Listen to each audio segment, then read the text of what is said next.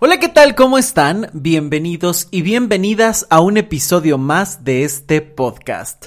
Yo soy Luis Miguel Tapia Bernal y me da muchísimo gusto que como cada jueves me estén acompañando para hablar de temas que seguro te pueden interesar para ayudarte a hacer preguntas, obtener algunas respuestas y poder transformar la vida que se está teniendo actualmente.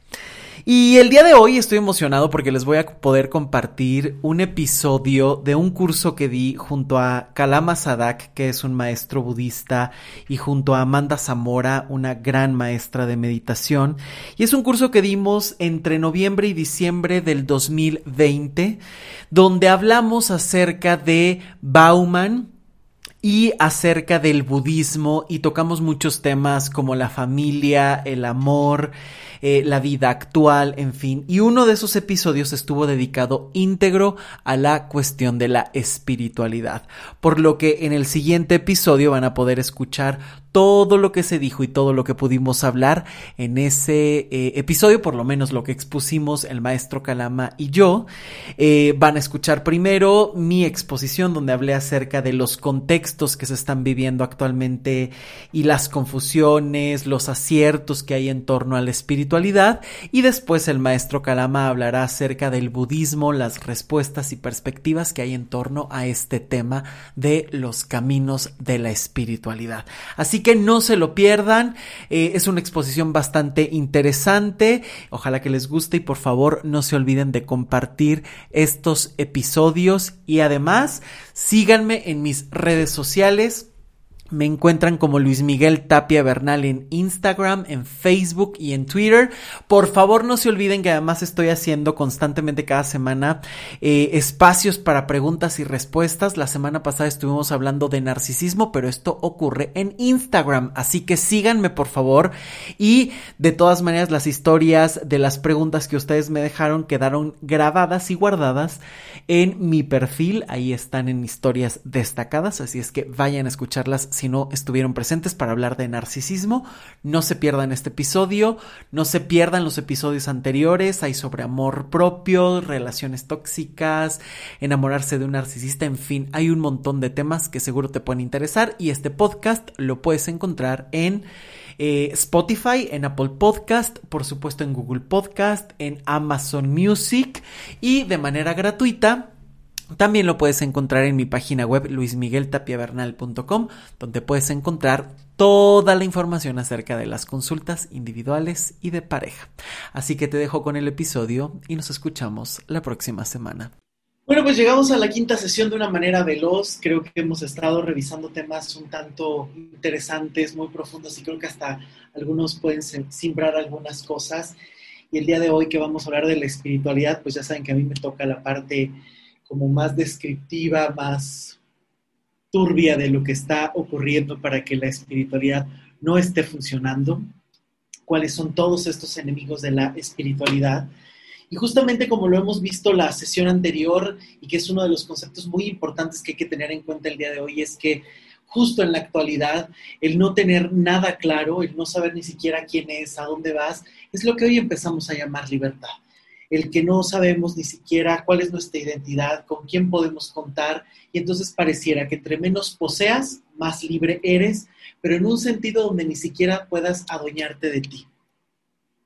Por lo tanto, como bien lo vimos en la cuestión familiar, eh, hay una ausencia total de jerarquías y de autoridad, que esto va a ser un punto muy importante ahora que revisemos la situación de la espiritualidad o incluso de algunas religiones porque justamente si partimos de que ya se está comercializando la relación entre padres e hijos, creo que ya estamos generando dinámicas donde ya ni siquiera las relaciones más primarias son tan importantes, son eh, de mucha cohesión, sino que incluso hasta ahí es comprar tiempo, comprar momentos o comprar situaciones, lo cual está heredando seres humanos completamente individualizados que no saben pensar en nadie o en nada más que en consumir, tener y el placer momentáneo. Por lo tanto, el día de hoy vamos a hablar sobre la espiritualidad líquida y todos estos conceptos o estas descripciones que Bauman fue dando. Ya saben que al final pueden hacer todas las preguntas que ustedes quieran para también hablar de esta parte. Y bueno, yo la forma en la que estoy construyendo esta parte de la espiritualidad con base a lo que Bauman o con base a eh, lo que la experiencia da, eh, pues es que la, la, espiritualidad implica en lo que creemos, en lo que tenemos fe, quiénes somos, a dónde vamos, pero sobre todo la espiritualidad tiene que tener un ingrediente fundamental que es el sentido de la comunidad. Es decir, no puedo decir yo estoy bien, medito y estoy increíble, pero puedo ser la peor persona con los demás, sino que justamente la espiritualidad tiene que ver en qué creo, cómo estoy, situarme en el momento actual, pero sobre todo es cómo interactúo con los demás. Es un todo, en donde pertenezco, en donde estoy y cómo puedo generar otros lazos. Yo siempre he dicho que la forma en la que mejor puedas estar en paz contigo no es eh, retrayéndote, no es evitándote, sino que entre más te adueñas de ti, mejor te puedes compartir y ese tiene que ser el objetivo de cualquier práctica de crecimiento personal, espiritual, que creo que ese sería el objetivo más importante. Pero justamente si eh, uno de los ingredientes de la espiritualidad es esta comunidad, cómo me enlazo con los demás, en un mundo individualizado, ¿cómo podemos vivir la espiritualidad? ¿Qué clase de espiritualidad estamos viviendo y qué tipo de relaciones estamos generando con nosotros y con los demás? Si justamente el ingrediente importante de la comunidad se pierde y la individualidad crece, entonces por lo tanto también la soledad eh, está creciendo cada vez más. Por lo tanto, podemos decir que hoy en día eh, esta individualización de la sociedad, donde ya no es una cuestión que uno tenga que elegir, ya es un destino. Los hijos ya están solos desde que están eh, naciendo, eh, alguien más los tiene que cuidar, no podemos pasar tiempo con ellos y entonces de inmediato es muy fácil que... ¿Pueden poner en silencio su micrófono, por favor? No sé quién lo tiene abierto, pero se está escuchando. Entonces, ojalá que lo puedan checar. Eh, entonces, justamente esta cuestión de la individualización ya no es una elección, ya no es hoy necesito estar solo, sino que ya es un destino. Ya el niño nace, al poco tiempo está comercializando el cariño, los padres no están, cada vez empieza a haber como mucho más ausencias, entonces ya es un destino obligado. Y si es algo que no eliges y que no sabes manejar, ¿cómo lo vas a poder vivir tarde o temprano? O incluso, mejor aún, ¿cómo lo vas a poder modificar? Por lo tanto, si la individualización está todo el tiempo creciendo, ninguna religión o ninguna creencia se puede imponer, porque para creer tienes que creer justo en algo más grande, en algo que te dé justo una posibilidad de crecimiento. Entonces, si en esta individualidad está creciendo tanto y ya nada se puede imponer, estás completamente solo ante tu fe y esto es muy peligroso porque justamente estamos generando una idea de autosuficiencia que mina, es decir, que resta cualquier posibilidad a las religiones, pero sobre todo al conocimiento y a la eh, espiritualidad. Si yo soy autosuficiente, nadie me puede enseñar. Simplemente voy a tomar lo que yo creo que es necesario y lo voy a adaptar de una manera que solo sirva para generar o tapar pequeños retazos de soledad, pero en esta autosuficiencia que yo no sé gestionar porque nadie me ha enseñado, entonces no puedo creer en alguna religión, generar un conocimiento perfectamente bien sustentado o la espiritualidad se diluye por completo. Por lo tanto, la única ventaja que se está buscando todo el tiempo es la compañía.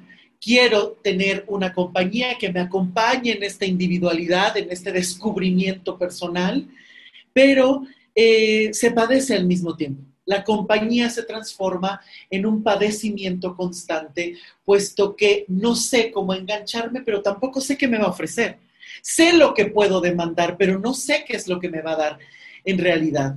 Y entonces aquí es donde se empieza a generar esta compañía virtual o ficticia. Me voy a conectar en las redes sociales y entonces voy a contactar en grupos eh, espirituales para que me enseñen a meditar, donde me baso en opiniones y no en conocimiento. Ay, mira qué bonita frase de Buda. ¿Quién sabe si es de Buda? Pero yo ya me identifiqué y entonces está precioso porque ni siquiera me dedico a ver, bueno, en qué contexto se dijo, bajo qué circunstancias. Cuál es la fuente. Me gustó muchísimo la frase, pues a lo mejor me puedo poner a investigar el libro, a investigar un poco más. No, no, no. Nada más la bajo, la comparto o incluso simplemente me tomo una selfie y la pongo para verme súper espiritual y generar un bonito personaje. Entonces es ahí donde en esa necesidad empezamos a generar compañías completamente virtuales y completamente ficticias voy agarrando personas que me acompañen en un momento dado y después las desecho porque lo que ofrecen no es trascendente, porque además todo lo tengo que generar yo solo. Esto, si se fijan, ya es un veneno completo, porque es el ser humano contra los otros y defendiéndose de los otros. Entonces, ¿cómo puedes generar un vínculo? ¿Cómo puedes generar un conocimiento? ¿Cómo puedes dejarte guiar por alguien que en realidad sepa? E incluso, ¿cómo vas a poder discernir entre los conocimientos que te llegan o las frases falsas o las frases que realmente te pueden generar un movimiento interior? Por lo tanto, la única ventaja de esa compañía que puedes tener es que padecen lo mismo. Y entonces es ahí cuando empezamos a generar estos grupos de depresivos anónimos. Todos somos depresivos, entonces, o todos estamos sumamente incómodos. Cuando a lo mejor ni siquiera tienes un diagnóstico, cuando ni siquiera tienes los elementos coherentes, pero porque leíste en algún lado que estar triste o dormir mucho es síntoma de depresión, inmediatamente te autoetiquetas. Y esto es muy peligroso, porque entonces empiezas a generar esta eh, compañía, esta necesidad de compañía, pero porque padecen lo mismo, es decir, ciegos guiando a otros ciegos.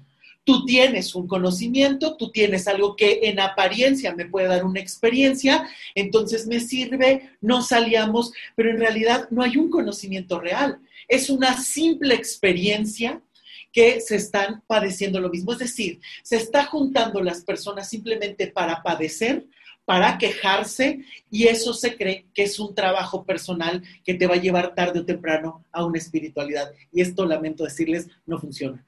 La queja eterna es un pantano del que no vas a salir.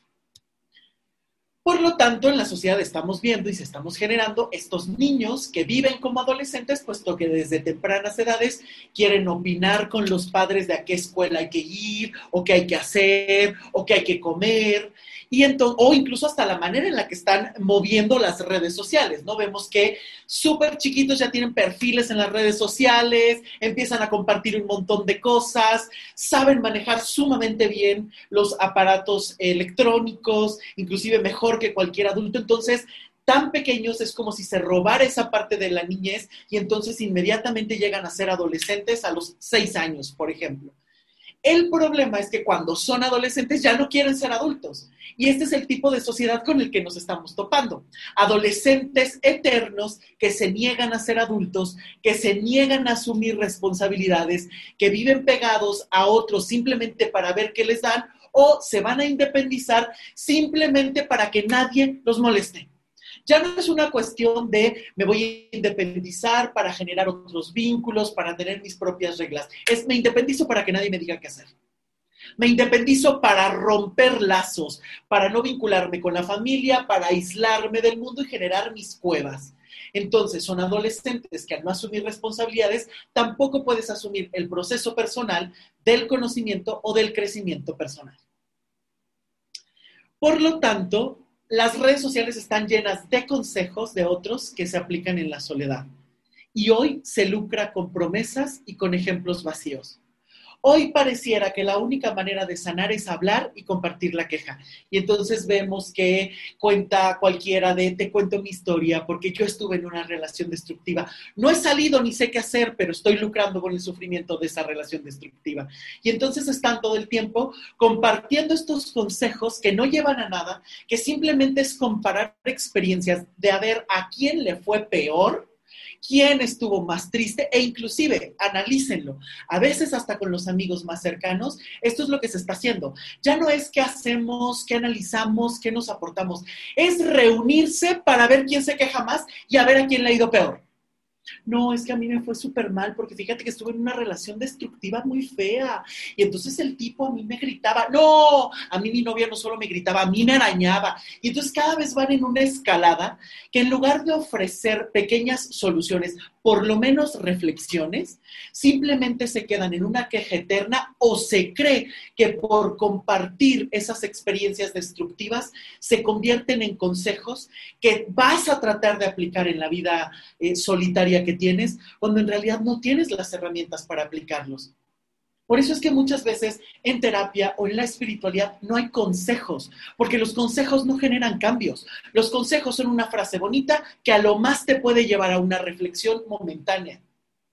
Se necesita tener herramientas, además de los conocimientos, para poder aplicar, porque a final de cuentas las herramientas es la forma en la que tú vas a poder sortear todo lo que tienes enfrente y que además hoy más que nunca, en este 2020, nos queda muchísimo más claro que nada es permanente y que todo puede cambiar por más que te aferres a tus rutinas.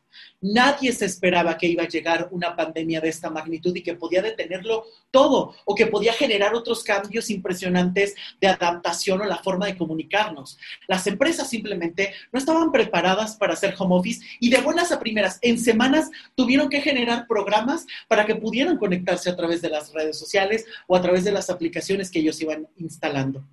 Por lo tanto, si estos cambios se están dando de una manera brutal y tú te quedas simplemente con el grupo de personas más cercanas solo para quejarte o te quedas solo con consejos, te estás mutilando todo el tiempo porque estás justamente entrando en una necesidad de promesas que puedes pagar por ellas sin que te lleven a nada tarde o temprano. Y este es un peligro, porque entonces podemos llamar espiritualidad a cualquier cosa a cualquier simple experiencia que no aporte y que incluso pueda denigrar cualquiera de los conocimientos tan profundos que puede generar cualquier tipo de creencia.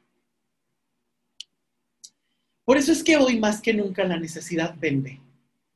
Hoy cualquier cosa se tilda de espiritualidad y con que le metas, cierra los ojos y respira, ya es meditación y entonces te empiezo a hablar de ángeles, de chakras y de luces y de cualquier otra cosa y entonces ahí invocamos a la Virgen María si quieren y entonces no tiene nada que ver una cosa con la otra, pero empiezan a hacer unas mezcolanzas donde justamente es hay un océano inmenso de gente que necesita respuestas y esa necesidad vende.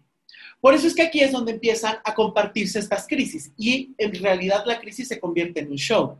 ¿Cuánto muestro para poder vender? Y entonces me puedo mostrar llorando y me puedo mostrar todo el tiempo vulnerable. En lugar de mostrar resultados, mostramos simplemente promesas y problemas con la creencia de que tarde o temprano eso, el simple hecho de compartir, ya es una solución. Por eso es que hoy gran parte de los libros de autoayuda o de codependencia invitan a no meterte en la vida de los demás, a romper todo lazo con los otros, porque si tú te preocupas de otros, entonces no puedes preocuparte de ti. Y este es uno de los grandes errores más comunes. Una terapia, un trabajo espiritual no te puede desconectar del mundo, no te puede desconectar de ti. Tiene que encontrar las formas de solucionar lo que no te funciona y enfrentar las situaciones que se vayan a presentar para que tú te dotes de nuevas herramientas. Pero este es el típico error. ¿Cuántas veces se ha marcado de espiritualidad el piensa en ti mismo, el no te conectes con nadie, el no le hagas caso a los demás, como si fuéramos seres que viven solos en el cerro y se pueden autoproveer? Esto no funciona. Y así vivas en el cerro, tarde o temprano te apuesto lo que quieras que no vas a saber hacer un pantalón y vas a tener que bajar a comprarlo.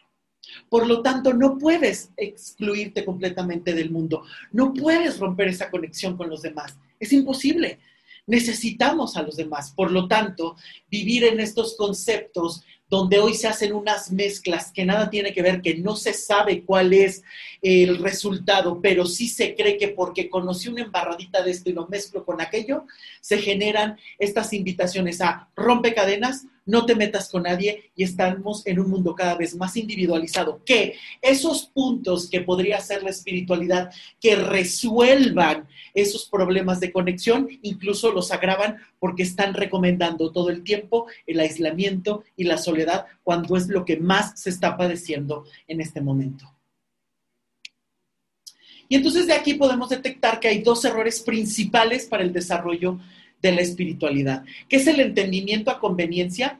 No, pues yo entendí que la frase dice eso, entonces yo por eso aplico que si no me engancho y entonces nada más utilizo a las personas, pues entonces eso me hace libre, ¿no? O sea, yo no soy culpable. Entonces, todo el tiempo estamos entendiendo lo que creemos porque me conviene y lo que no me conviene o me, pongo en, pone en jaque, inmediatamente lo desecho. No, esto no me sirve. No, no, no, me está confrontando mucho, ¿no? ¿Qué te pasa? No, no, no, no, no. Que hay que leer todo un libro de budismo. Ay, no. Yo me quedo con dos frases de Buda. Quién sabe si las dijo él, pero me hacen sentir muy bien y me las repito todas las mañanas. Entonces, es ese conocimiento que vamos eligiendo que es a conveniencia y que se convierte en un peligro porque entonces ni te confrontas con tus sombras ni generas un conocimiento real y sostenido. Porque aquí es donde se pasa el segundo punto, que es jamás profundizar. Me quedo con la frase, me quedo con la experiencia, me, me, quedo con lo que me cuentan, no con lo que yo puedo leer, lo que yo puedo cuestionar, lo que yo puedo generar, lo que yo puedo conectar con otros. Estos son de los dos errores más grandes, ¿no? No entendemos lo que estamos leyendo y agarramos lo que queremos, pero además jamás profundizamos. Y ningún camino espiritual, ninguno, y mucho menos el budismo, es una cuestión simple.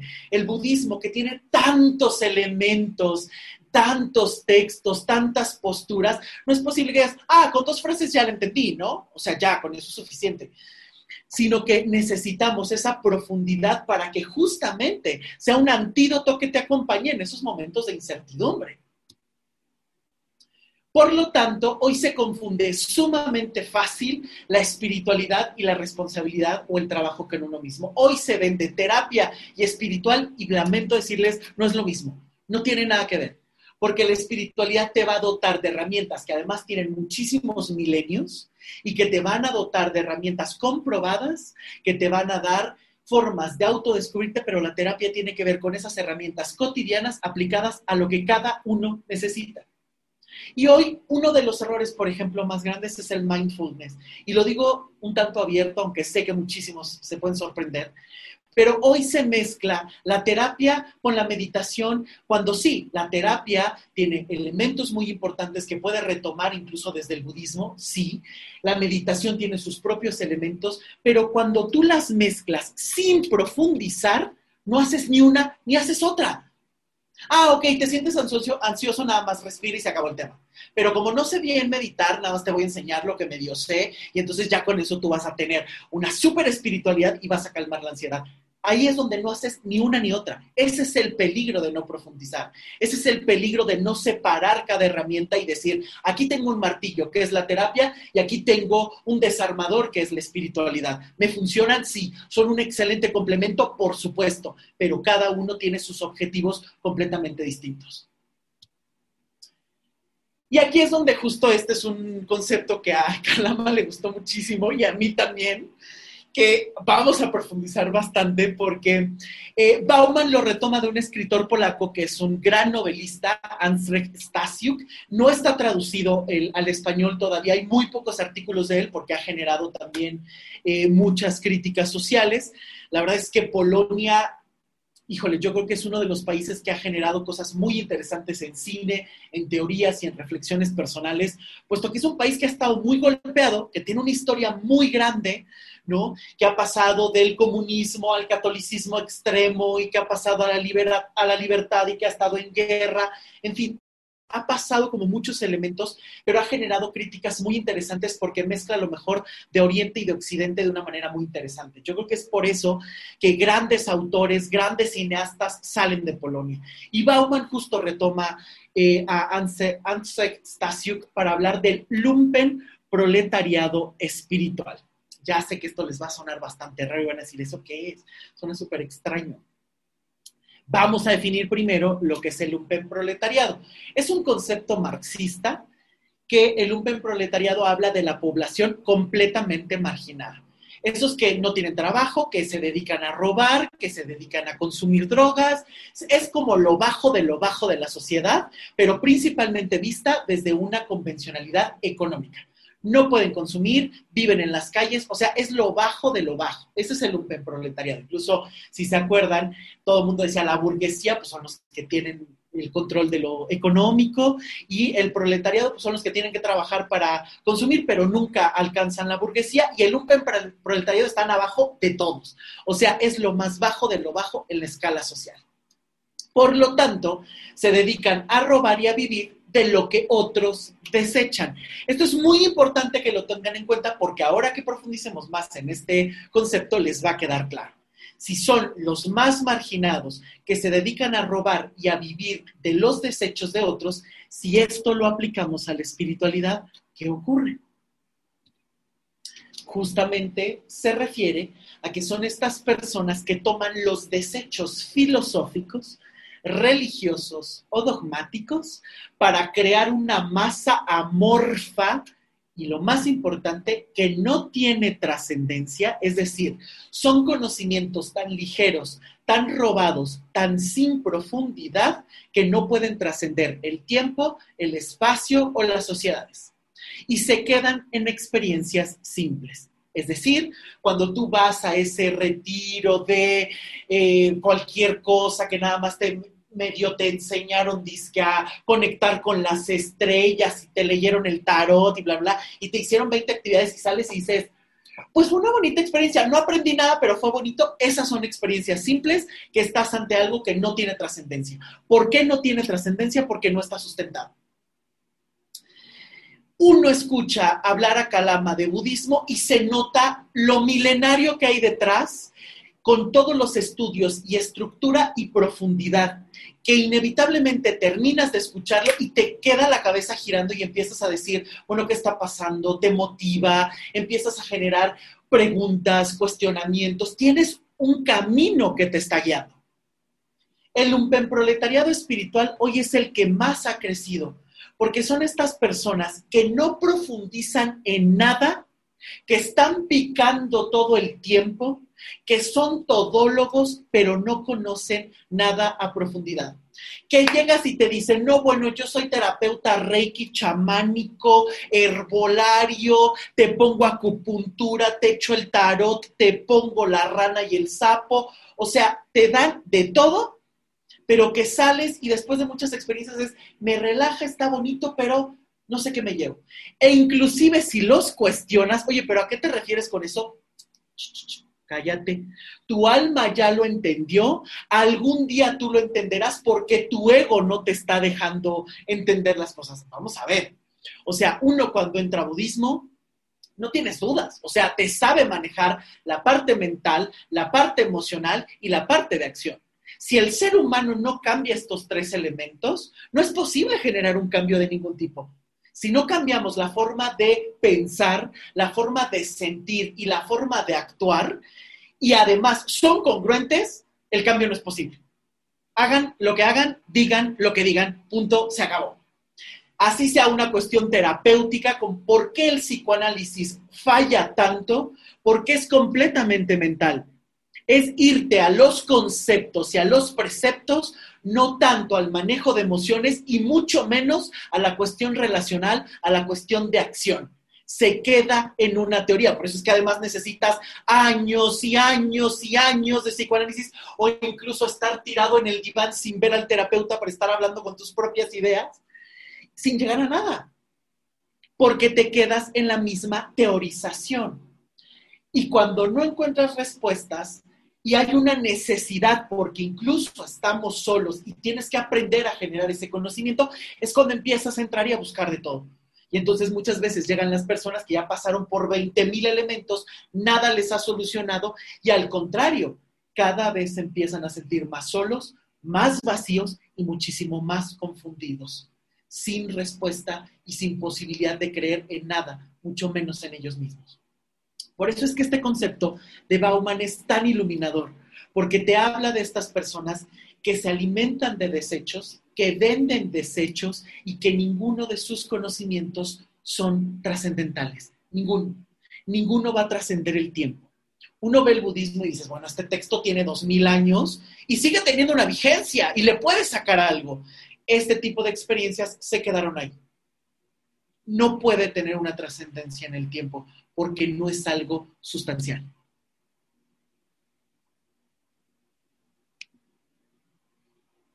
Por lo tanto, solo se vive por y para el presente y el lumpen proletariado lo que hace es únicamente sobrevivir. No están viviendo como no pueden desarrollar herramientas, simplemente sobreviven, se están ahogando todo el tiempo y se agarran de lo que sea. Ah, que tengo un chaleco salvavidas, pues le estoy sorteando bien. Que no tengo nada, pues agarro aunque sea una tabla nomás para no ahogarme, aunque salga solo la puntita de la nariz, nomás para no eh, eh, sucumbir. Y entonces son personas que viven por ir para el presente, tú nada más relájate. ¿Cuántas veces no hemos visto este crecimiento desmedido de sustancias de curación? De cualquier tipo. Desde la marihuana, el sapo, ayahuasca y no sé cuánta cosa, porque a través de solamente consumir tú no tienes que hacer nada, se te va a revelar tu vida. Y esta es una parte de esta flojera emocional que tenemos, porque todo descubrimiento y trabajo personal y todo trabajo espiritual requieren disciplina, requieren constancia y requiere de una aplicación y profundización necesaria. Requiere de que tú hagas algo, requiere que tú te pongas activo. Hasta meditar requiere crearte el espacio, crearte el tiempo, ir con alguien como Amanda que realmente sepa y no cualquiera que te diga, bueno, pues yo creo que meditar es esto. No, no, no. A ver, sé meditación porque la he practicado, porque conozco los resultados y porque conozco muchísimas técnicas, porque he profundizado en ellas. Pero cuando solo se vive en el presente, cuando solo intentas sobrevivir y solo obtienes una satisfacción momentánea, esto y la adicción tienen la misma, el mismo componente mental. Solamente necesito consumir, disfrutar y desechar. Y entonces te quedas en el mismo lugar, ya no solo con la misma soledad, sino con una muchísimo más grande. Por lo tanto, las prácticas y los símbolos, espirituales se vuelven una moda pasajera. ¿Cuánto hemos visto hace unos años? Todo mundo traía tatuado el símbolo de infinito, o en las muñecas o en el cuello. Todo mundo, o sea, todo mundo llegaba ahí. ¿Qué te quieres hacer? Un infinito. Un infinito que diga amor o que diga libertad. Todo mundo se hacía lo mismo porque literal son hasta modas. Hoy todo mundo está hablando acerca de yoga, entonces todo mundo son yogis. Hoy todo mundo es vegano, bueno, hoy te vuelves vegano, hoy es la dieta keto, perfecto. Todo el tiempo se está cambiando, en nada se profundiza. Pero además todo mundo se siente ya especialista porque leyó una conversación, porque platicó con un especialista cinco minutos, o se leyó el libro de la dieta keto. No, bueno, ya es nutricionista y te puede dar cátedra y hasta te puede decir, yo te armo tu dieta, yo te armo tu dieta espiritual. Este es el tipo de moda pasajera que se convierte en un vacío y en un hueco donde solo se vuelve una experiencia mercantilizada sin resultados. Y entonces lo vemos, se venden cuadros, se venden pulseritas, se vende el símbolo de OM, aunque ni siquiera sabe qué son, ni siquiera lo saben, porque no han profundizado en los significados, pero es muy bonito y me dijo el que me la vendió que significaba libertad. O sea, nada de profundidad, nada de seriedad. Y quien no trata con seriedad y respeto su propia vida, ya sabemos los resultados. Y aquí entramos en peligros realmente grandes, ¿no? Que el peligro de vivir así es devaluar las prácticas espirituales. Yo me vendo como un maestro chamánico y no sé nada, estás desprestigiando toda una cultura ancestral que tiene infinidad de conocimientos profundos, reales, que tienen una cosmovisión y que en un contexto están completamente entendidos y que sacados de ese contexto no van a tener el mismo resultado. Esa es la importancia de realmente conocer la historia, los contextos, inclusive uno eh, cuando platica o inicias, en tarde o temprano Calama siempre te cuenta la historia del budismo, inclusive hace eh, algunos meses hubo justamente una revisión sobre las distintas escuelas budistas, porque también es importante conocer de dónde viene el conocimiento, en qué contexto se creó, qué cosas tiene faltantes, porque ojo, no todo va a ser una respuesta para todo No hay una sola teoría que sea hegemónica y te dé respuesta en absoluto. Inclusive hasta Kalama lo decía la sesión pasada y lo hemos platicado muchísimo. A lo mejor el budismo te puede dar herramientas para la pareja, pero no tiene elementos de pareja o no tiene elementos de familia, sino que se van deduciendo a través de la práctica cotidiana y de revisar los textos y los preceptos básicos para tratar de darles una adaptación. Entonces, el peligro de vivir así es de evaluar estas prácticas espirituales, vivir en un engaño total y estar vendiendo y comprando humo.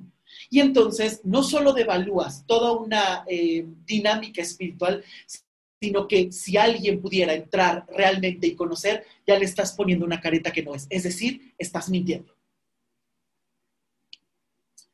Y entonces aquí entramos eh, a este tipo de situaciones donde si ya creo que una frase es suficiente, empezamos a crear pequeñas confusiones o grandes confusiones. Y uno de los grandes ejemplos que a mí me parece fundamental es karma. Hoy todo mundo te dice, te pasó eso por karma, ¿eh? porque me contestaste, te tenías que caer. Ah, no, pues es que te pusieron el cuerno porque es karma. Es obvio que te tenía que pasar porque tú me lo pusiste a mí. Entonces, tarde o temprano te tenía que ser infiel. Karma. Cuando ni siquiera sabemos que es karma, ni siquiera está claro para las personas, porque karma no es castigo, karma es un aprendizaje, no es un castigo. El castigo tiene que ver con una cuestión meramente judeocristiana, nada tiene que ver con el budismo. Y ahí estamos mezclando, por ejemplo, el catolicismo y el budismo en una palabra que no tiene nada que ver con el catolicismo para empezar. Y empezamos a hacer estas mezclas pseudoterapéuticas en un combo de te cambio la mente, te enseño algo espiritual, aunque no comprendas nada. Y no solo se está devaluando la experiencia, sino que aquí entramos en uno de los temas que me parece muchísimo más peligrosos. Lo único que está empezando o que puede dar una herramienta de salvación en esta vida, que puede ser la esperanza, el saber que puede haber algo, el generar esos pequeños oasis en medio del desierto de buenos conocimientos, de conocimientos profundos, de lazos importantes y especiales. ¿Por qué? Porque todos necesitamos que alguien nos guíe, todos. Hasta para caminar nos tuvieron que haber sostenido y enseñado cuál era el movimiento, si no seguiríamos gateando o caminando como los changos. Hasta para escribir hasta para hablar, alguien nos tuvo que enseñar. ¿Por qué creemos que en el camino espiritual no es igual? Necesitas de alguien que te guíe, que tenga un conocimiento profundo, que realmente te dé herramientas para desarrollar la espiritualidad y que realmente te indique qué es lo que tienes que hacer, hacia dónde tienes que ir. Por supuesto que tarde o temprano, cuando tú ya tienes esas herramientas, puedes ir decidiendo en qué quieres profundizar, hacia dónde quieres ir, qué temas te interesan más, desarrollar incluso hasta tu propio conocimiento o tu propia práctica, que eso también enriquece. Pero para llegar a ese punto, inclusive todos los que hemos estudiado una carrera, una maestría, sabemos que cada vez vas profundizando más en ese conocimiento. Ya que tienes ese conocimiento, después aprendes a aplicarlo en la vida cotidiana y después aprendes a desarrollar tu propia técnica. En cualquier situación, en cualquier especialidad, es así. Pero tarde o temprano alguien te lo tuvo que haber enseñado. No podemos vivir creyendo que esto es autosuficiente simplemente porque yo sé, yo conozco y no puedo pedir la ayuda de nadie, porque ese es el error más grande de estas eh, pseudo espiritualidades actuales, donde estamos mezclando, donde no nos dejamos guiar, donde no profundizamos en nada y lo más importante, se está perdiendo la esperanza porque cada vez que entras a algún punto que no te da una solución cuando hay tantas respuestas y estás perdiendo la esperanza, se está perdiendo la posibilidad de cambiar algo. Incluso Bauman lo dice bromeando en uno de sus textos, Dios no quiera que perdamos la esperanza porque es lo único que nos puede salvar y si eso se pierde, literal, la sociedad líquida nos habrá devorado a todos. Muchas gracias. Muchísimas gracias, Luis. Pues qué buen cierre con esa frase.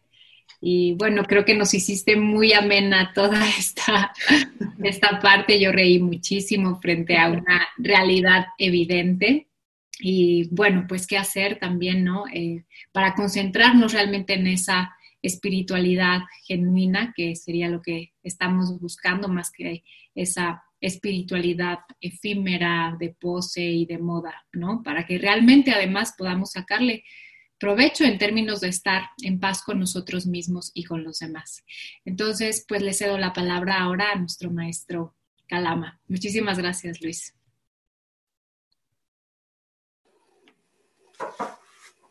Eh, hola a todos.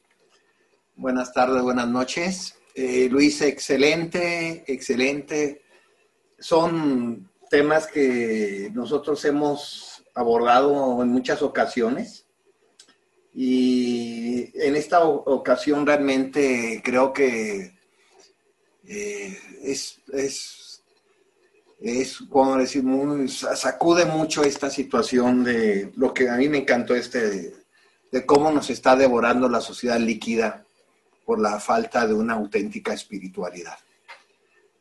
Eh, me, viene eh, primero eh, a la mente, a veces en nuestros retiros o nuestros cursos, procuramos hacer, no muchas críticas realmente, ni, ni mucha...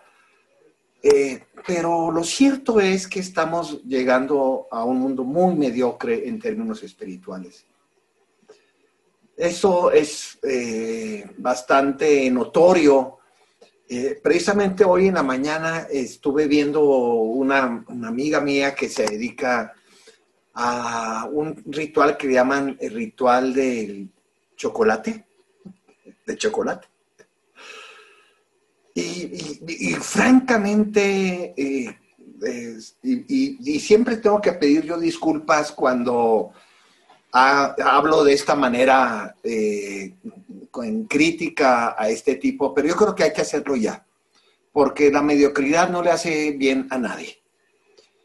Ridículo, ridículo, eh, eh, crear toda una metáforas, crear toda una analogía al chocolate como un elemento básico de nuestros ancestros y tocando casi las fuerzas cósmicas aquí concentradas en este sabor. No, no, no, no, eh, es una... Yo hace muchos años, algunos de ustedes ya lo conocen mi libro, escribí un libro que se llama Abandona tu yo y lo tradujeron como, eh, la editorial Pax lo tradujo como las propuestas para un desarrollo espiritual. Fue un libro que escribí hace ya cinco o seis años. Y efectivamente me hiciste recordar mucho esa época, Luis, de, te lo agradezco mucho tu, tu discurso, tus reflexiones me parecen muy puntuales y, y muy certeros, porque tenemos que conservar, que, tenemos que crear una propuesta sólida, una propuesta clásica, una propuesta que no caiga en, todos estos conceptos muy duros, por cierto, ¿eh? Todo esto que nos dices tú, la moda pasajera, el engaño, la pseudo espiritualidad. Y como lo hemos platicado en otras ocasiones, esta el lumpen proletariado espiritual.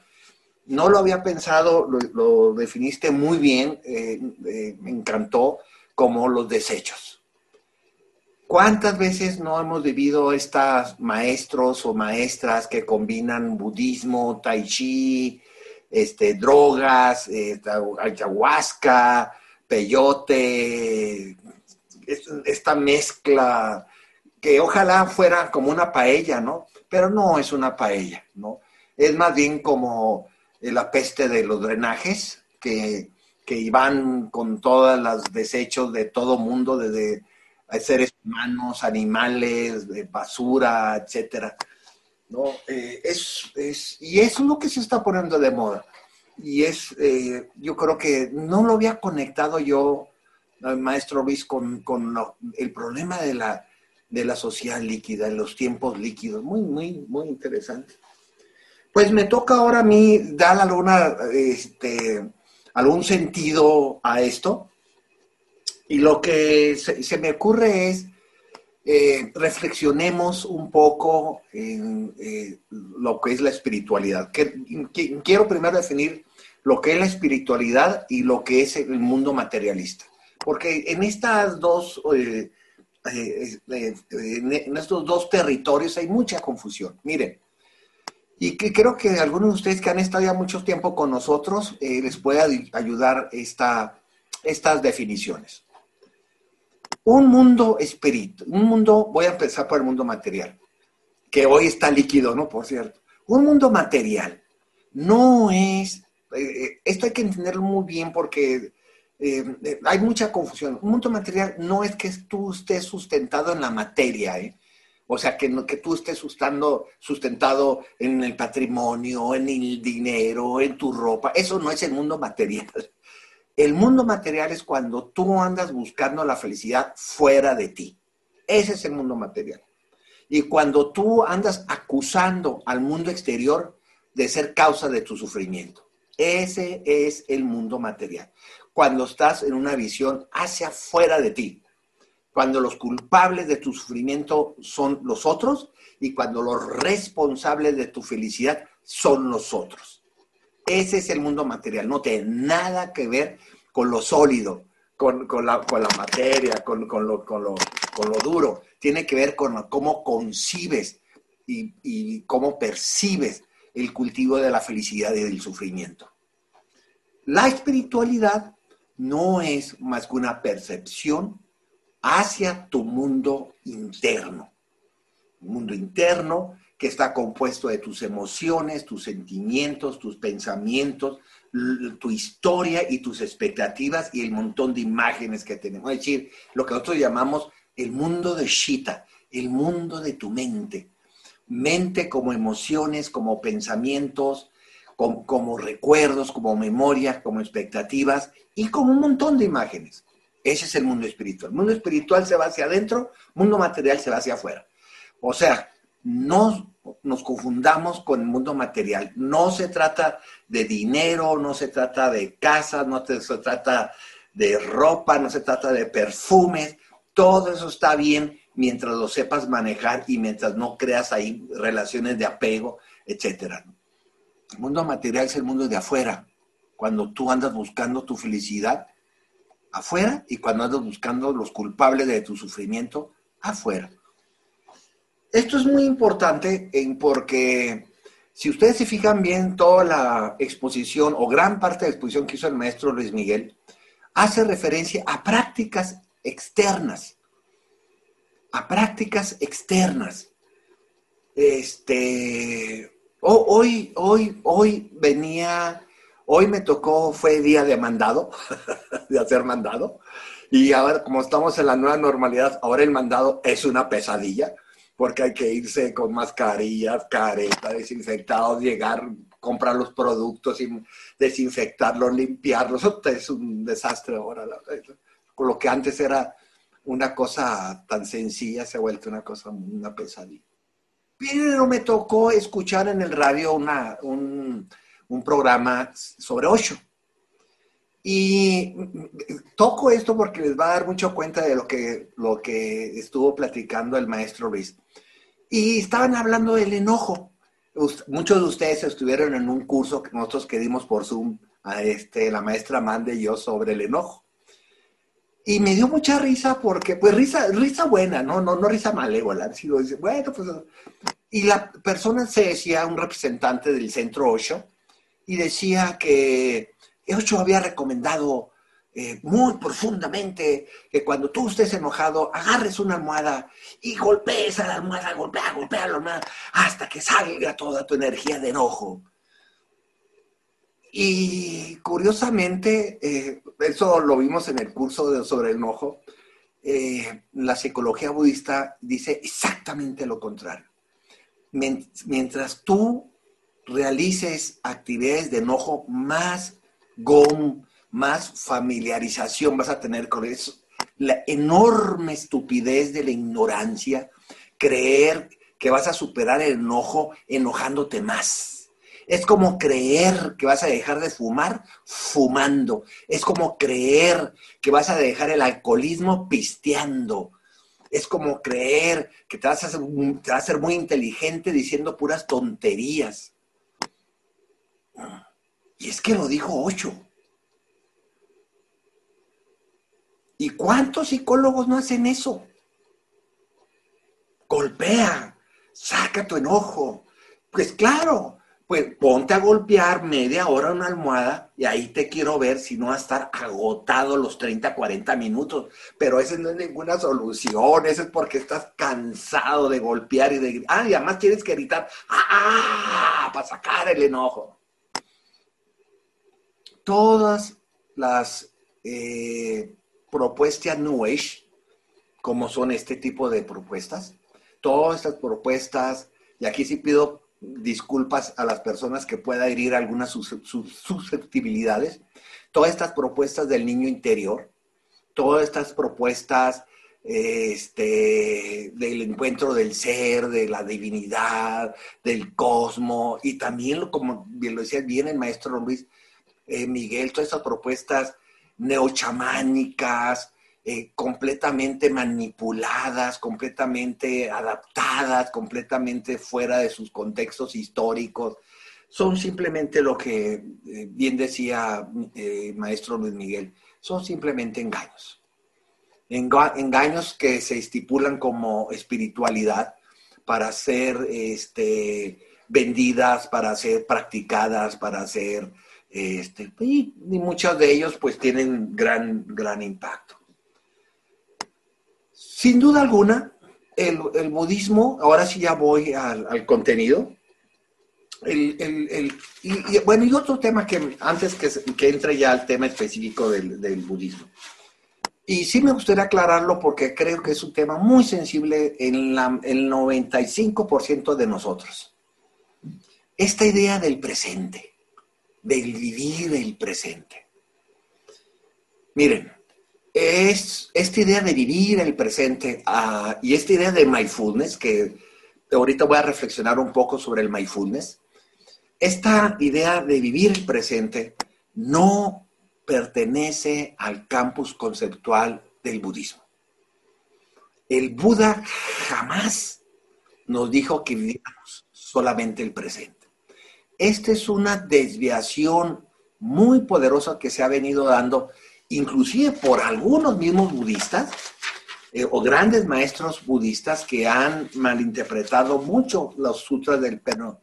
Si tú lees los sutras autóctonos y originales del Buda, el Buda jamás dijo que vivir el presente era lo que importaba. En el budismo partimos de que la experiencia que estás viviendo tú ahorita es una experiencia resultante de tus acciones de mente, palabra y cuerpo de tu pasado. Y la, lo que vas a vivir en el futuro, ya puede ser hoy, hoy en la noche o de 40 o 50 años, o dentro de 2 o 6 o, 6 o 8 billones de vidas futuras, está determinando por lo que estás experimentando, lo que estás haciendo en este momento. Es decir, en estos términos, tanto el pasado como el futuro son factores básicos en el budismo en términos de renacimientos y de experiencias kármicas. Nosotros no podemos ignorar nuestro pasado porque a través del pasado hacemos memoria, el pasado nos ha construido hoy como presente, el pasado es nuestro, nuestra experiencia, nuestra capacidad de reflexión, nuestra capacidad de superación y de de no caer en los mismos errores y queremos construir un futuro, un, futuro diferente. El futuro de todo budista es en un futuro iluminarse. No nos hacemos tontos, no. El presente sí es importante, claro que es importante, pero no es lo único. Cuenta mucho tu pasado y cuenta mucho cómo estás visualizando tu futuro para construir las causas de la felicidad o seguir reproduciendo las condiciones de tu sufrimiento. Y hoy el New Age, eh, descaradamente y de una manera, y aquí el budismo, déjenme decirles que el mismo Buda, mm, siempre en grandes eh, enseñanzas que nos dio, habla del camino medio. El camino medio es, eh, muchas escuelas identifican el Buda Dharma o el budismo como el camino medio. Es decir, el camino que está entre lo que podríamos llamar nosotros una posición eh, lúdica, una posición placenterista, una, posición de, lleno de deseos, de, lúdico, de placeres, Y el otro extremo, que es el extremo masoquista, nihilista, sin, de cinismo, el extremo de la Z. Y en estos dos grandes extremos, el extremo de andar buscando puro placer o el extremo de estar completamente en, la, victimización, existe un camino medio. Es un camino que no se inclina ni sea un, ni en un polo, el polo, podríamos decir, del masoquismo, del cinismo, del nihilismo, ni al polo del optimismo y que puro placer y, y, tú buscar más felicidad y que no te importen los demás, etc. El budismo es prácticamente un camino medio. Por eso el presente no es tan importante para el practicante budista, porque sabemos que está completamente determinado y condicionado por nuestros karmas y acciones del pasado y el futuro también está completamente determinado por tus experiencias del presente. Ahora sí me voy un poco ya al, al, podríamos decir, al desarrollo de lo que podríamos llamar la espiritualidad desde el punto de vista budista. Eh, en la tradición del budismo existen dos, tres, tres conceptos que quiero narrar antes de entrar a, otro tema, que es muy importante trabajarlo si tú quieres eh, sustentar una práctica, podríamos decir, poderosa, una práctica que tenga legitimidad en, en, términos espirituales. Y quiero hablar un poco, voy a hablar un poco, no mucho, porque ahora yo también voy a ceñir a mis 40 minutos. Tenemos una práctica que llamamos, llamamos el refugio la renuncia y la trascendencia. Son los tres eh, conceptos que podríamos decir eh, eh, envuelven lo que podríamos llamar nosotros la espiritualidad en el budismo. Todos nosotros, de alguna u otra manera, tenemos refugios. Y la mayoría, mientras no estamos en, en, un camino espiritual, que no tiene por qué ser budista, por cierto, puede ser otros caminos espirituales eh, autóctonos y originales. También nosotros eh, hemos estado refugiados en lo que llamamos nosotros en refugios mundanos. Nos refugiamos en el dinero, nos refugiamos en la familia, nos refugiamos en una pareja, nos refugiamos en el trabajo, nos podemos refugiar en la droga, en el alcohol, nos refugiamos en las compras, nos refugiamos en el cine, un refugio es algo que tú buscas. Cada uno de nosotros tenemos nuestros propios refugios. Tú tienes que hacer tu propia reflexión ahí. Yo, te, yo nomás hago a veces la pregunta, ¿en qué te refugias?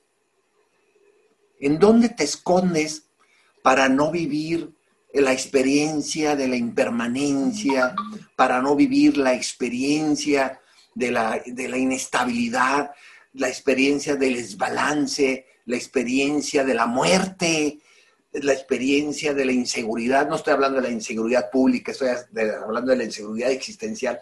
¿Dónde te escondes? Y ahí los invito a cada uno de ustedes a que respondan.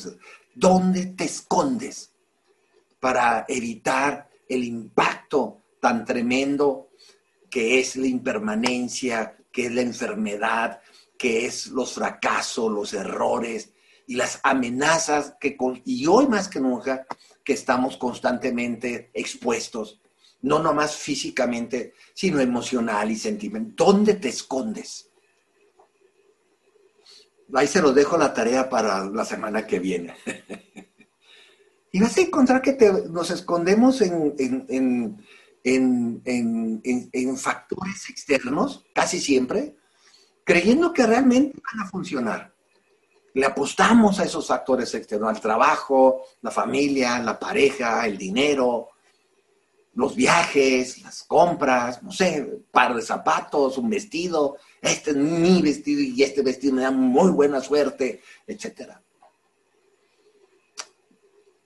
Todos los que de una u otra manera, imagino que todos estamos en este camino, andamos buscando algo más que eso.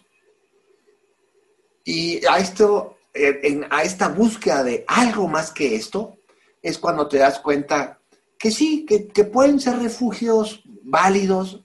Yo no digo que no, tu pareja puede ser un refugio válido, claro que es un refugio válido, muy importante. Que tu familia puede ser un refugio válido, claro que es un refugio válido, muy importante. Otros no, ¿verdad? La droga, el cigarro, no son tan válidos, ¿no? Que el trabajo puede ser un refugio, pues depende mucho del tipo de trabajo, si eres doctor, enfermera, pues en este momento es un, un refugio muy importante, ¿verdad? Pero si es un trabajo así trascendente, pues no, no, no, no, no es tan importante. Pero, y aquí subrayo mucho el pero, esos refugios son muy inestables y tienen la impronta de ser completamente inseguros e impermanentes. Algún día nuestros refugios más, más fuertes que tenemos nos van a decepcionar y te van a crear un estado de frustración increíble. Algún día lo van a hacer. Y yo no digo que no, que no los tengamos, claro que los tienes que tener, pero no apostarles como refugios permanentes y de largo plazo. Cuando te das cuenta por, por una experiencia fuerte que has vivido, una experiencia de muerte, te corrieron el trabajo, te, te fueron infiel, ya veremos la, el miércoles que ven este, este, tema de las parejas y el, mundo líquido y el budismo. Este, cuando tienes un accidente, cuando tienes una enfermedad grave que te sacude estos, estos eh, refugios mundanos, es cuando viene lo que decimos nosotros, la chispa de la trascendencia. Y, y comienzas a sospechar que, esos refugios pues no, son tan, tan sólidos, tan, tan fuertes, tan, tan poderosos como, como lo que habíamos nosotros apostado. Pues. Y es cuando se rompe estos refugios mundanos y solo te queda, nuestro mundo está hecho nomás de dos, y, teóricamente, porque realmente no está dividido el mundo, lo de afuera y lo de adentro. Y entonces dices, me quiero ir adentro. Y es ahí donde muchas eh, prácticas New Age y terapias superficiales y mediocres es cuando aprovechan meterse con la gente. Cuando la gente está mal, cuando la gente ha perdido, cuando la gente está débil, cuando la gente necesita urgentemente de herramientas para poder sostener su propia existencia y darle sentido a su vida. Ahí es cuando entra los, eh, pues, lo que podríamos llamar en todo esta lumpen proletariado espiritual, ¿no?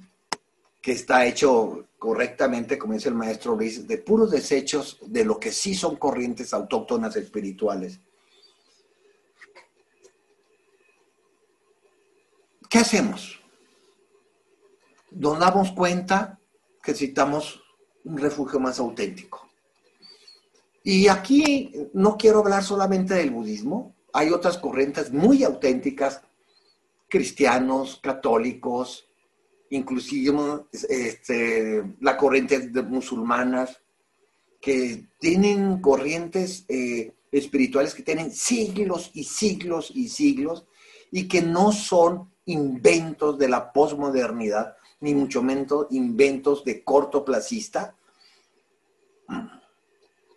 y puede haber otras filosofías por ahí, no sé, el, existencialismo, el kantianismo, pues no sé, otras que, este, que, pueden tener una sustancia eh, muy sólida y muy intelectual y espiritualmente muy pertinente para nuestro... Yo, pues, como soy budista, pues hablo del budismo entonces, pero no, lo que, lo, que yo les invito es que no se cierren solamente al budismo, hay otras prácticas espirituales muy autóctonas, muy originales que tú puedes seguir perfectamente bien. Si es tu, si es tu perfil y si es tu personalidad, seguir ese tipo de espiritualidades. Solamente la, la idea es, toma un camino donde miles y miles de personas ya lo han cursado y tú veas empíricamente que esas personas han sido mejores personas,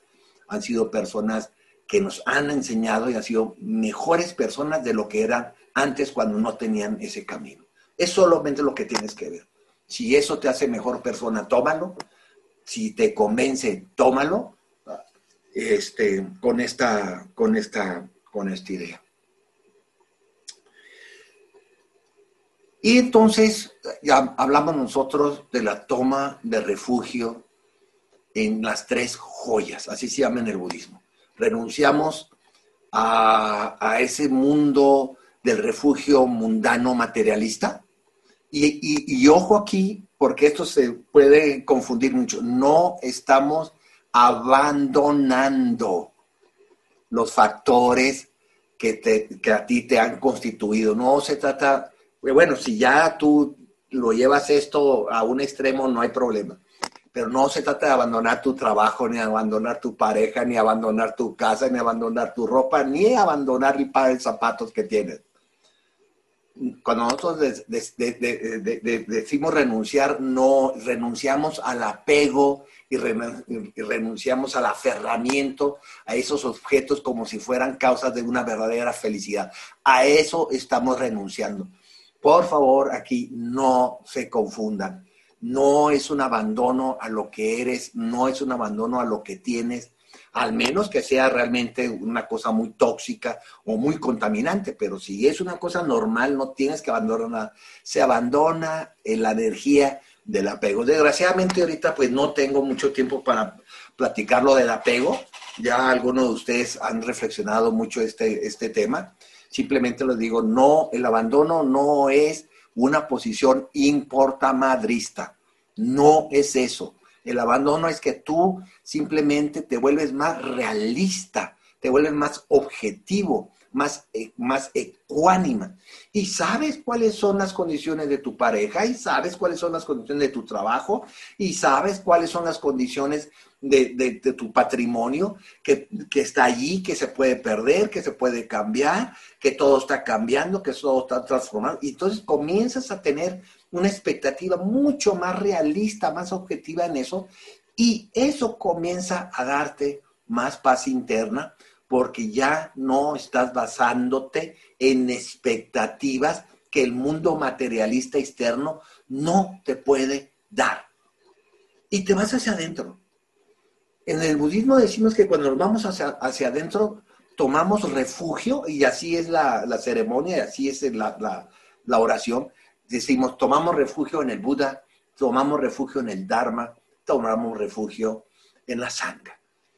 Y precisamente voy a empezar con la Sangha porque el maestro Luis Miguel habló mucho sobre este sentimiento de comunidad que, que tan urgentemente tenemos que reconstruir para desarticular esta individualidad tan mal, tan mal llevada a cabo hoy en, nuestros últimos años. La sangha en el budismo no es más que la familia voluntaria que tú tomas para que se vaya acompañándote en tu camino espiritual.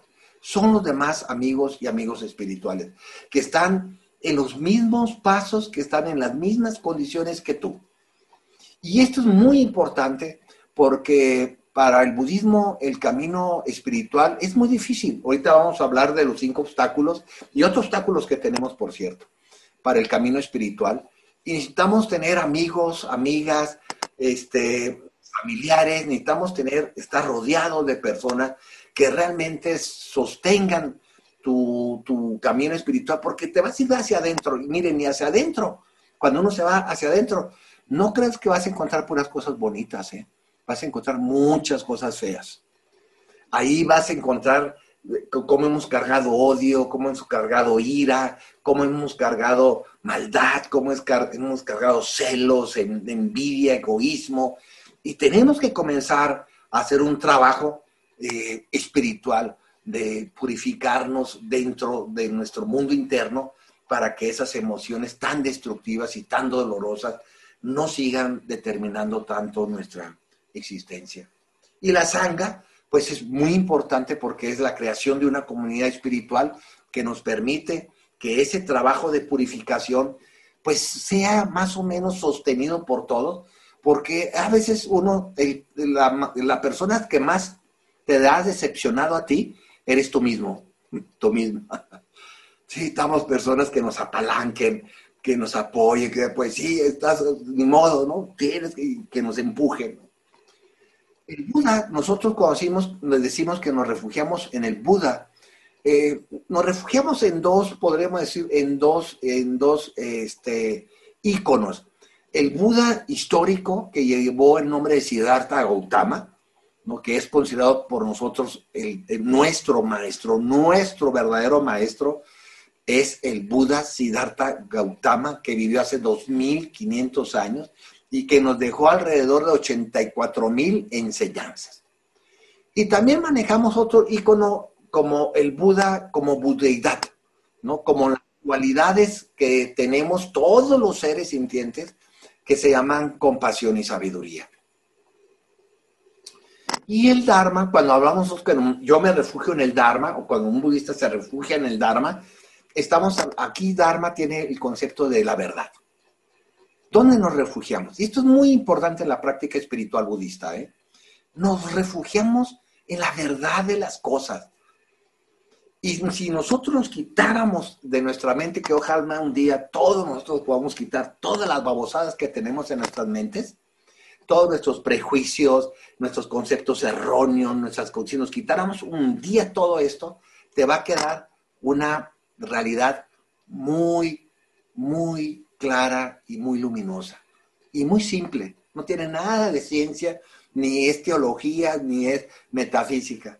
La realidad es simplemente que toda nuestra experiencia, todo lo que te rodea, todo lo que tiene, tiene la impronta de la impermanencia. Punto. No hay nada que discutir ahí.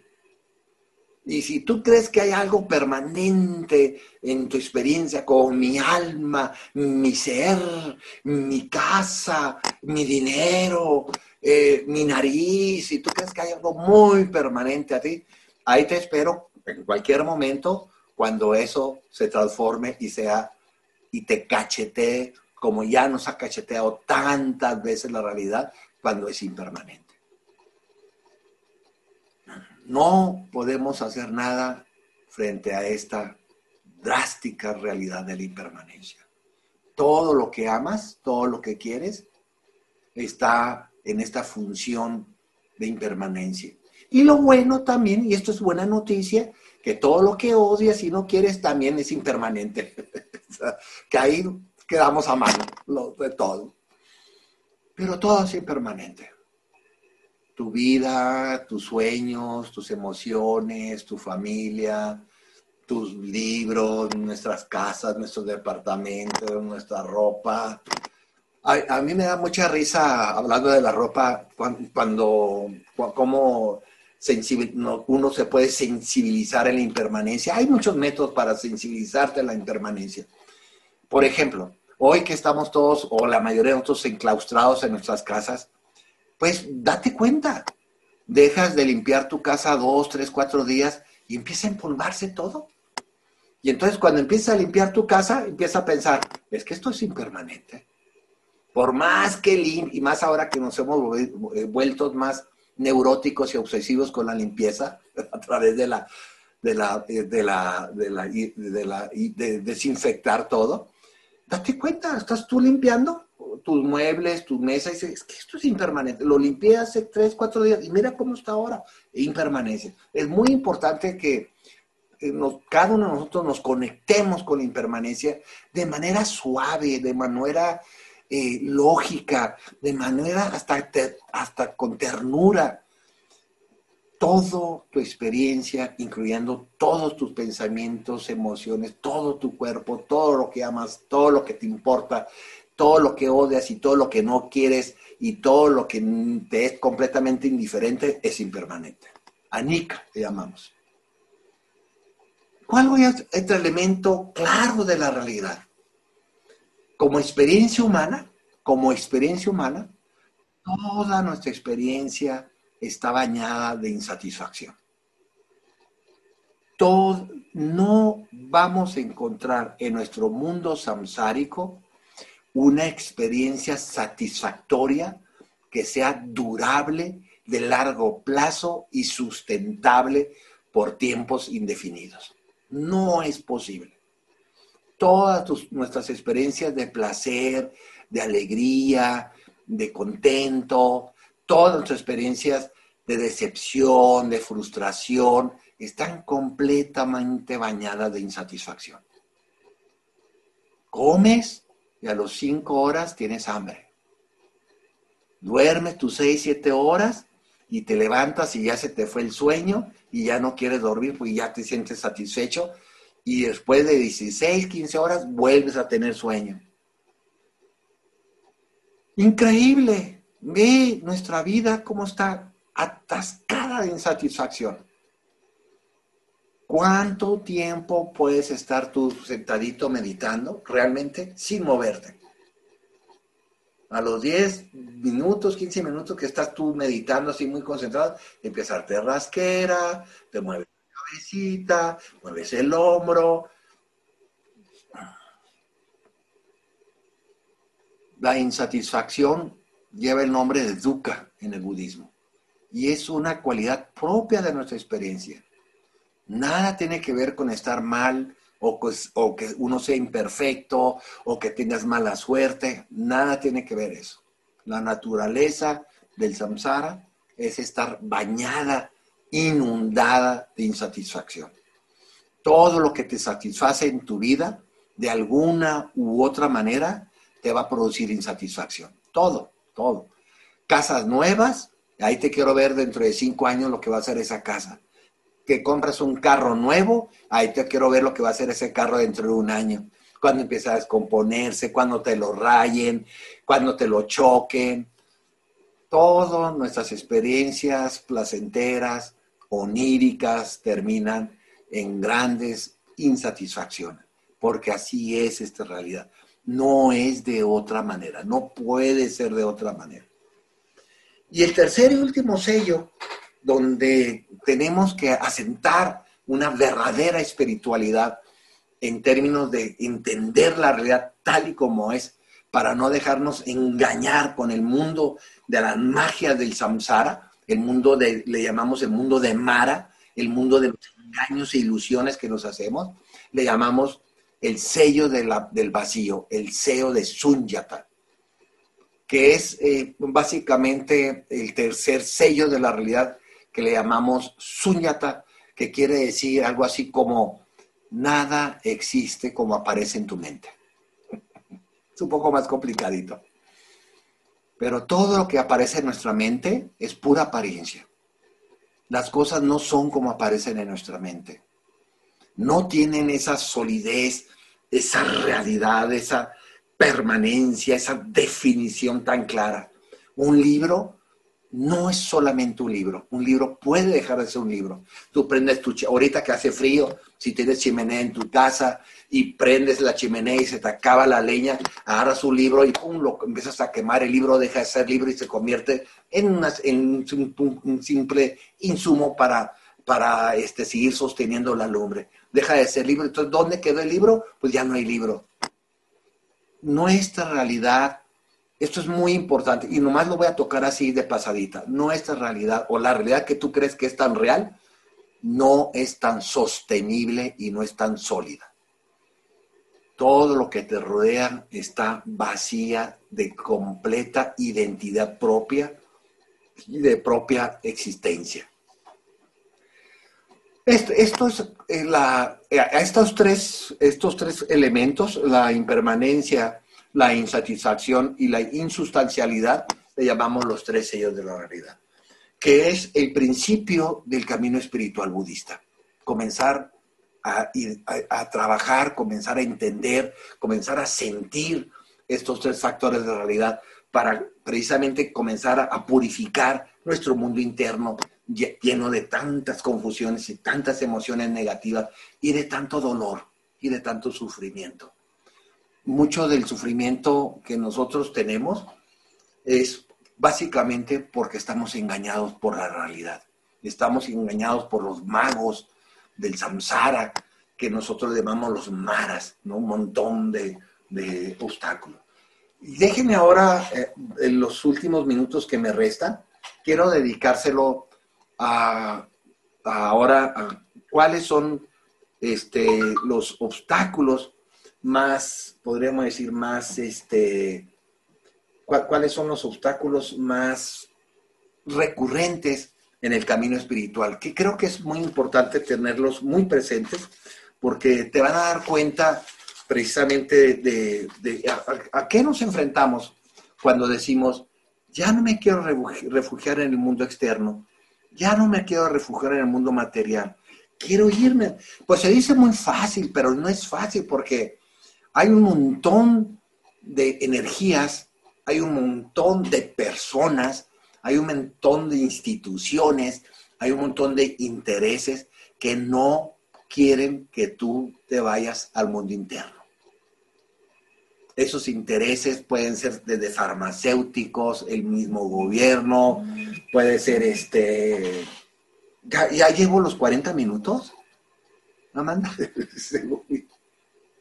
no, te quedan todavía 12 minutitos. Ay, gracias. No sé qué pasó con mi celular ahora. A nosotros en la literatura más clásica en el budismo hablamos de cuatro obstáculos. Este, tenemos, tenemos varias, eh, varias maneras de trabajar los obstáculos al camino espiritual. Yo les quiero presentar en estos 12 minutos, a ver si me dan tres minutitos más. me dice Amanda, por favor, que yo ya me descontrolé aquí con el celular. Este, tenemos cuatro obstáculos que tenemos que evitar que no sucedan, que no se presenten en tu vida. Y hay que tenerlos bien identificados. Es muy importante este trabajo de identificar los obstáculos. El primer obstáculo, eh, les llamamos, bueno, estos cuatro obstáculos les llamamos maras. Maras es un concepto budista, es un concepto hindú, realmente no es budista, es un concepto hindú que quiere decir obstáculo. Se identifica mucho con los diablos, ¿no? Los maras eh, en, la, iconografía de, nuestra práctica del, budismo se presentan como diablos y son, muy feos, por cierto. ¿eh? No son los diablos judeocristianos, son, los, son diablos porque te endiablan la vida, pues te la obstaculizan, te la sabotean. La primero, el primer mara que hablamos nosotros le llamamos Devaputra Mara, Devaputra Mara. Quiere decir, ¿qué, quiere decir eso de la putra mara? Y putra está muy bien utilizado el concepto, por cierto. Es cuando salimos corriendo, cuando huyes. No quieres verte, no quieres conocerte. Prendes el radio, te metes al WhatsApp, eh, prendes un cigarro, sales, bueno, ahora ya no puede salir uno corriendo, ¿no? Pero te pones la mascarilla y te agarras el carro y te sales eh, a pasear y te vas al Costco corriendo a comprar esa es una actitud de Devaputra Mara, cuando huyes de ti, cuando te escondes. Pero no te escondes en términos de un refugio, te escondes como la avestruz que mete la cabeza a la tierra. ¿De qué nos escondemos? ¿De qué huyes? Pues huimos del sufrimiento y del dolor, de vernos a veces tan intoxicados, tan enloquecidos de vernos tan, situaciones tan incómodas, ¿no? Que salimos a buscar algo más cómodo. Vas a tomar un café, eh, le hablas a un amigo para salir y no tienes ni tema. Este, cuando huyes, todos hemos huido de nuestro dolor y de nuestro sufrimiento. Ese es el primer obstáculo, porque huyes de tu mundo interno, ¿no? Y le llamamos eh, de Vaputra Mara. El segundo eh, es, se van a reír porque te vas a identificar mucho con este segundo Mara. Se llama Skandamara. Skandamara, con S-K-H anda, Skandamara, es cuando intentamos reconstruir obsesivamente nuestras zonas de confort que hemos perdido. Esto lo tiene mucho la gente, por ejemplo, que rompe una relación amorosa, también lo vamos a ver el miércoles que viene, e inmediatamente se pone con otra pareja. Esto lo tienen muchas personas que pierden un trabajo y se vuelven enloquecidos encontrando otro trabajo. no, no, no, no logran tener una fase de tranquilidad. Bueno, voy a aprovechar un mes sin trabajar. No necesita trabajar, necesito trabajar. Es la, la, lo que podemos llamar nosotros la obsesión nostálgica del samsara. Skanda Mara. Andar buscando enloquecidos, enloquecidos nuestras zonas de confort que hemos perdido con los años o que hemos perdido de la semana pasada o dentro de que perdiste hace un año o dos años. También es un, es un obstáculo increíble a tu, a tu crecimiento espiritual. Y aquí obviamente podríamos pensar nosotros que hay que aprender, hay que aprender a salir de tu zona de confort. Hay que aprender que las cosas no pueden ser igual. Y esto tiene más implicaciones, este, Luis Miguel. Por ejemplo, esta eh, obsesión cuando tú hablabas de los, los, adultos eh, comportándose como adolescentes, ¿no? Porque claro, la vida adolescente, la vida estudiantil, pues es todo dar, es confortable, sin responsabilidades, sin grandes cuestionamientos, ¿no? Y ya tienen 40, 50, 60 años y siguen comportándose como chamacos de 17 años, ¿no? Es, por esto, pues, porque hacen la, hacen la referencia nostálgica, melancólica a esa zona de confort que se llamó juventud, y más si te la pasaste muy bien, pues más nostalgia te va a dar. El tercer obstáculo, muy importante también, y también todos nos vamos a identificar con esta mara, Kleshamara. Clecha es un concepto que ya ustedes han manejado. Clecha quiere decir predisposiciones de emociones negativas. Y más o menos aquí esta es la misma, la misma idea. Clechamara como Mara, como un obstáculo a tu camino espiritual, es básicamente cuando usamos, se van a reír mucho también de esto, cuando, yo me río mucho porque me identifico mucho, ¿eh? porque cuando usamos las emociones para dormir, para adormecernos, para apendejarnos, las emociones fuertes para atontarnos, para abrir la boca y dejar que las moscas entren y despreocupamos. Usamos mucho el apego, la ignorancia y la aversión para distraernos de este mundo interno espiritual. Y entonces nos creamos enemigos, nos creamos amigos imaginarios, como los niños de 4 o 5 años que crean sus amiguitos este, invisibles, ¿no? Y creamos em, emociones que nos atontan, ¿no? Sueños, ilusiones, me voy a ganar la lotería, ahora sí voy a encontrarme a mi, pareja para toda la vida, y comenzamos a crear un montón, ahora sí voy a tener trabajo que, que me gusta. Cuando vivimos en estas ilusiones que solamente nos duermen, nos atontan, y más si lo haces físicamente, a través de medicinas, a través del cigarro, a través del alcohol, a través de drogas, ¿no? Que funcionan precisamente como clechas maras, es decir, el atontamiento, estar atontados, distraídos. Mucho de esta idea de la, de la distracción cuando eh, estás en un momento difícil en tu vida, y haces lo que ya hacemos muchos. Te vas al Facebook, este, te empiezas a chatear, a ver, y ahorita tienes 20, 30 grupos en tu WhatsApp y comienzas a, visitar a todos a ver qué hay de nueva, y te atontas o prendes eh, la, la televisión o prendes ahí y te pones el volumen a, todo a todo lo que da para aturdirte. ¿Cuántas cosas no actuamos por esta clecha mara? para estar atontados y no estar con nosotros y con nuestros, nuestras contaminaciones, con nuestras emociones internas. Y la cuarta y último Mara en, esta tradición del budismo tibetano, le llamamos Yama Mara, el miedo a la muerte. El miedo, ojo con esto, ¿eh? Eh, todos, el miedo a perder el control. El miedo a perder el, portón, el control y el orden de nuestras circunstancias. Llama Mara, el miedo a la muerte, el miedo a no por poder controlar nuestras circunstancias, de no poder controlar a las personas que te rodean, de no poder hacer lo que tú quieres hacer porque hay obstáculos y obstáculos y personas que constantemente te están saboteando. O en otros términos, el control obsesivo de tu experiencia.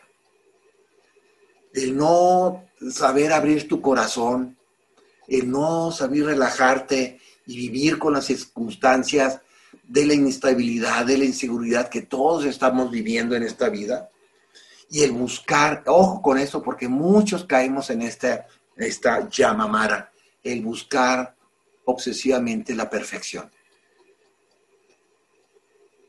Te puedes toda la vida arreglando tu closet.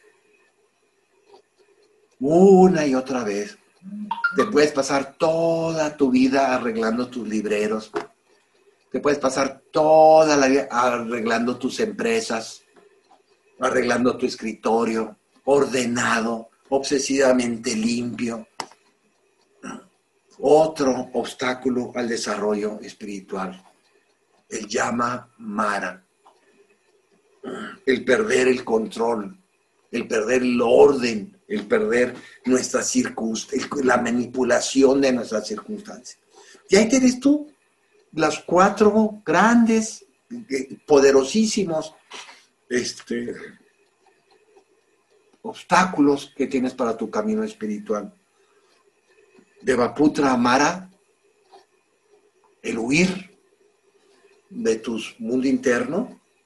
Skandamara, el estar constantemente manejando tu nostalgia y melancolía para volver a lo que era antes, para estar tan cómodo como estaba antes, como estar tan bien como estaba antes. Ojo con esto, ¿eh?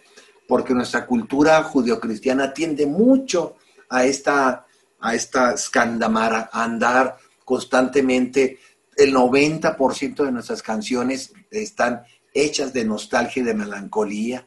Cuando me amabas, cuando era feliz, cuando era niño, cuando era joven, etcétera, etcétera.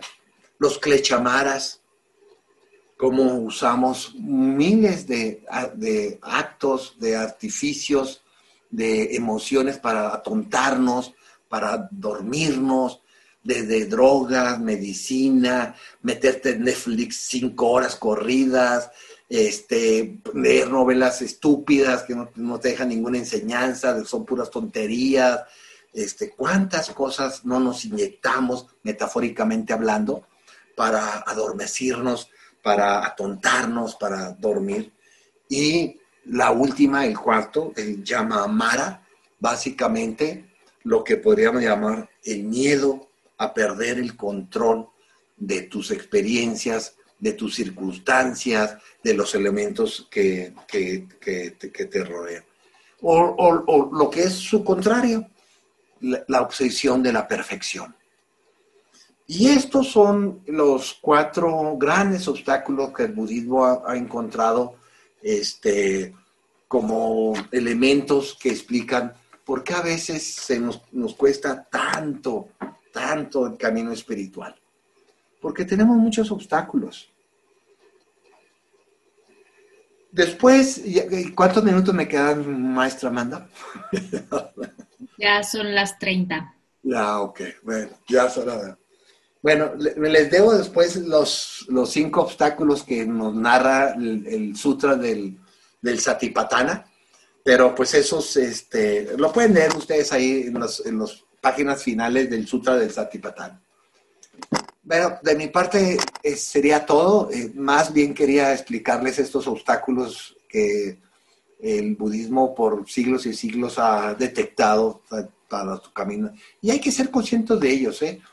hay que estar muy pendientes cómo, nos brotan estos obstáculos para poderlos manejar de una manera más, más inteligente, más paciente, más aceptando que todos tenemos estos obstáculos, todos tenemos muchas imperfecciones porque todos estamos muy contaminados de nuestro karma y de nuestras emociones. Este, pues muchas gracias a todos. Espero este, haber pues, puesto ahí algunos unos temas sobre el camino espiritual desde el punto de vista del, budismo, del budismo este, y del budismo tibetano en particular.